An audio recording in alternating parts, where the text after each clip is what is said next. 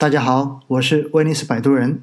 今天呢，想跟大家稍微的闲聊几句。每天五分钟，定投聊通透这个专辑，真正关于定投技术层面的节目，大概也就是一百集左右。那现在这个专辑中间两百多集的一个节目数量，中间有一百多集，实际上都是用来回答大家热点的一些提问，也包括在年后我在各个场合进行宏观市场或者是市场营销培训时候的这种录音的剪辑，也包括很多直播的剪辑。有不少朋友呢，真正听下来可能也会觉得有点乱，但是呢，我要告诉大家。真正要去了解投资，要去了解市场，我们很多时候就必须学会去了解宏观，而且需要具备从宏观、从政策层面的这些信息中间去解读出能够指导我们投资操作的这些信息。但是呢，对于普通大众来说，对于小白投资者来说，实际上这些内容听不听真的是没有什么太多的所谓的，因为作为普通人。如果你只要看好中国市场的将来，你只要坚持的、简单的去做宽基指数基金的定投，实际上长期下来都会有不错的一个收益。但是呢，人性本来就是贪婪的，所以每一个进入市场的人，其实都很难真正的静下心来，仅仅只做定投，总是会被短期市场的各种消息所左右自己的情绪。到最后，在定投之外，或者说对于自己本来的定投计划，都有很多短期的这种变形操作。所以在后期你会发现，我放在这个专辑中间的直播剪辑内容可能变得越来越多，也包括很多给银行渠道进行线上培训的一些录音。那这些录音呢，有些朋友听了可能觉得会有用，但是有些朋友听了可能觉得并没有什么太多的用处。那现在呢，我也告诉大家，以后哈类似的这种内容可能也不会太多了，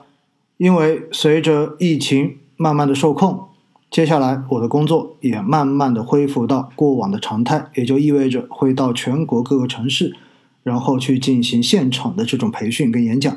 那现场实际上你要去做一个录音，做一个相关的这样声音的收集，不是一个容易的事情。并且呢，所有的现场演讲，你都会需要跟现场的听众有一个直接的互动，否则现场就完全散掉了。这也就意味着以后真正在线上再给银行或者是券商渠道去进行培训的机会，应该说会比前面的这几个月要少很多，甚至于慢慢的会变成没有。而每周一晚上九点钟的威尼斯星空夜话直播。包括星期三晚上在抖音的问答直播，这两个直播呢，如果时间没有冲突的情况之下，应该正常情况下面都会保留下来。自从我恢复在喜马拉雅上面更新之后，有很多的听友也不断的发消息问我，说这两场直播能不能直接在喜马拉雅上面进行同步？关于这个问题呢，我也想跟大家稍微的解释一下，就是未来这种直播在喜马拉雅上面进行同步的可能性不大。并且想要把这些直播的一个录音剪辑之后发到喜马拉雅的专辑中间的这种可能性，也许也不大了。原因是什么呢？因为上周我试着有去剪辑上周一晚上的《星空夜话》的一个内容，然后把它放到喜马拉雅上面，然后审核基本上是通不过的，因为现在喜马拉雅平台对于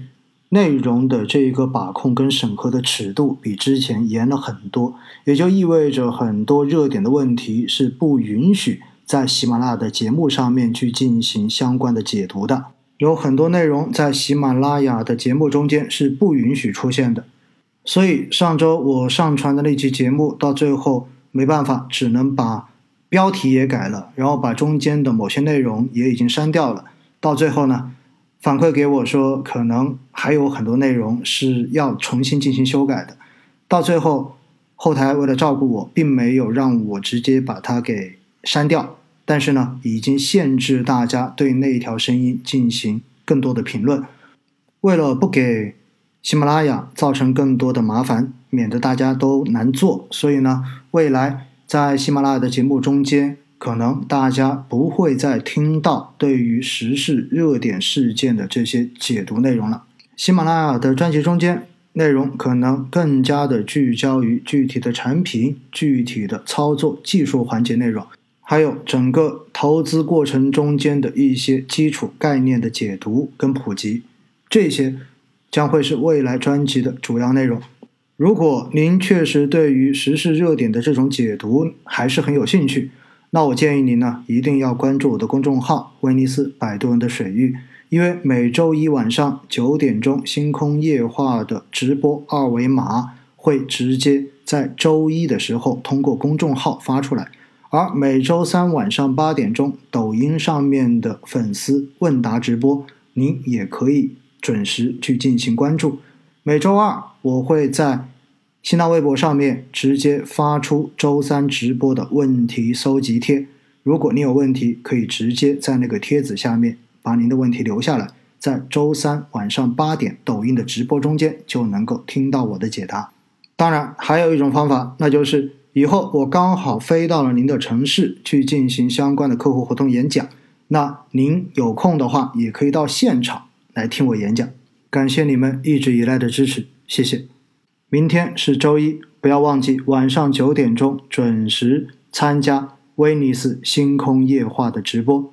直播的二维码明天将会直接在公众号上面发布。谢谢大家。